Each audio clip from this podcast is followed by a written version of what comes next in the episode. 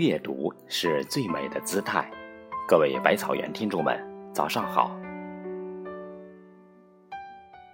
曾文正公说：“天下古今之庸人，皆以一惰字致败；天下古今之才人，皆以一傲字致败。”其实，不论庸人还是才人，生命之火都经不起惰的失柴，也受不住傲的雨落。人生在勤，不所何获？生命的最初不过是一片荒芜的空地，勤耕耘才能有所收获。荒原上成熟的稻谷，昂首挺胸的多是空壳。弯腰低头的，才拥有真正充盈的生命。人的一生何尝不像稻谷生长的过程？只有怀揣着一颗勤劳谦虚的心，才能收获美好。了解曾国藩生平的人大多知道，曾国藩不是一个聪明人，甚至可以说他是个笨人。梁启超在评价曾文正公时也说：“文正故非有超群绝伦之天才。”在《病时诸贤杰》中，称最顿拙。曾国藩也承认自己并非天资出众之人。他对自己的评价也多是生平短于才，性鲁钝，以钝拙之才闻达于晚清年间。曾国藩。靠的是一个“勤”字。曾国藩年幼时，父亲便教育其要勤奋。八岁时，其父开始教其读书。曾国藩天资不高，读书反应很慢，通常读完一遍还不明白。但曾国藩并非不求甚解之人，读一遍不明白就读两遍，两遍之后还不明白就继续读。白天走在路上，晚上枕在枕头上，一遍遍的思考，直到理解了才肯罢休。不聪明不可怕，可怕的是明知自己天资不够，还四体不勤。商仲永的故事我们都听过，方仲永可谓天生奇才，生而会作诗，文采斐然。然而，仅靠一点天赋，人生之路终究走不远。曾经天资聪颖的少年，最终泯然众人。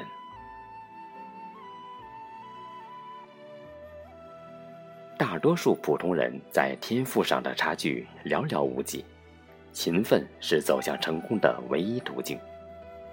人就好比一台机器，懒惰只会让机器生锈。缩短机器的使用寿命，而勤奋则能让这台机器越用越灵光。与勤奋相较，懒惰更耗费你的能量。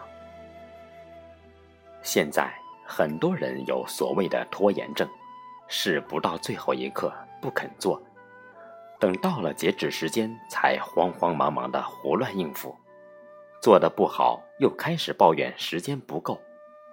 其实，不是你做不好，只是你不肯用心去做；也不是时间不够，是你没有珍惜属于你的宝贵时间。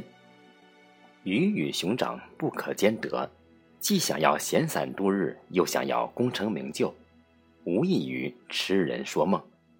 时间是最公正合理的，它从不偏袒。对于勤劳者，时间留给他们串串果实。对于懒惰者，时间给予他们的只有一头白发。曾国藩年轻时心高气盛，锋芒毕露，为此得罪了不少人。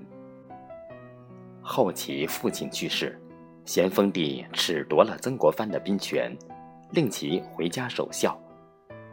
在守孝的两年间，曾国藩的思想发生了不小变化。他开始反思自己，开始看到别人的长处，明白了谦逊的重要性。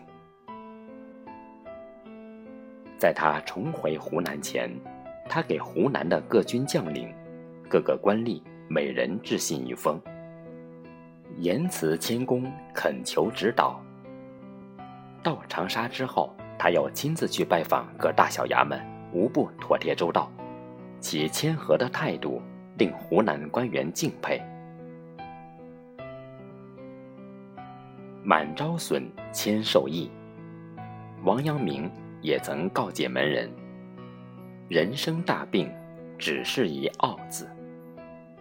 谦者众善之基，傲者众恶之魁。人不可无傲骨，不可有傲气。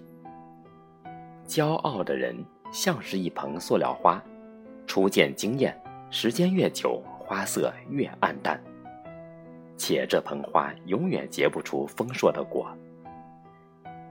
莎士比亚曾说：“一个骄傲的人，结果总是在骄傲里毁灭了自己。”曾国藩在写给弟弟曾国荃的信中说：“无人为学，最要虚心；傲气既长，终不进攻。所以潦倒一生，而无寸进也。”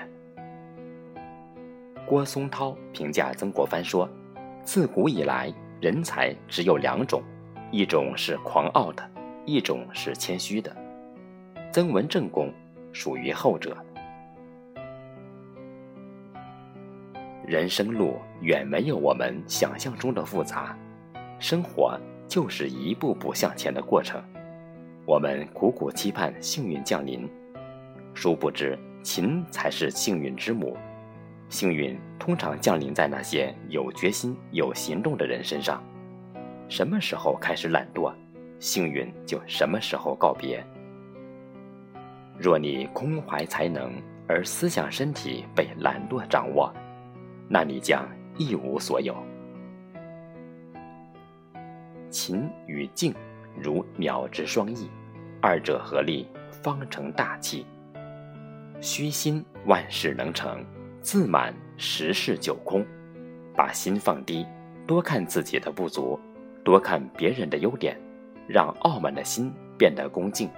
人的能力在勤奋中可以增加，人的学问在虚心下可以进步。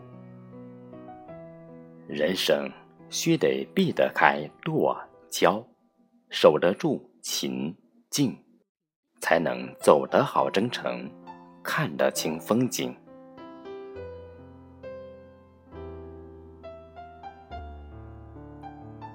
感谢您清晨的陪伴，我们明天见。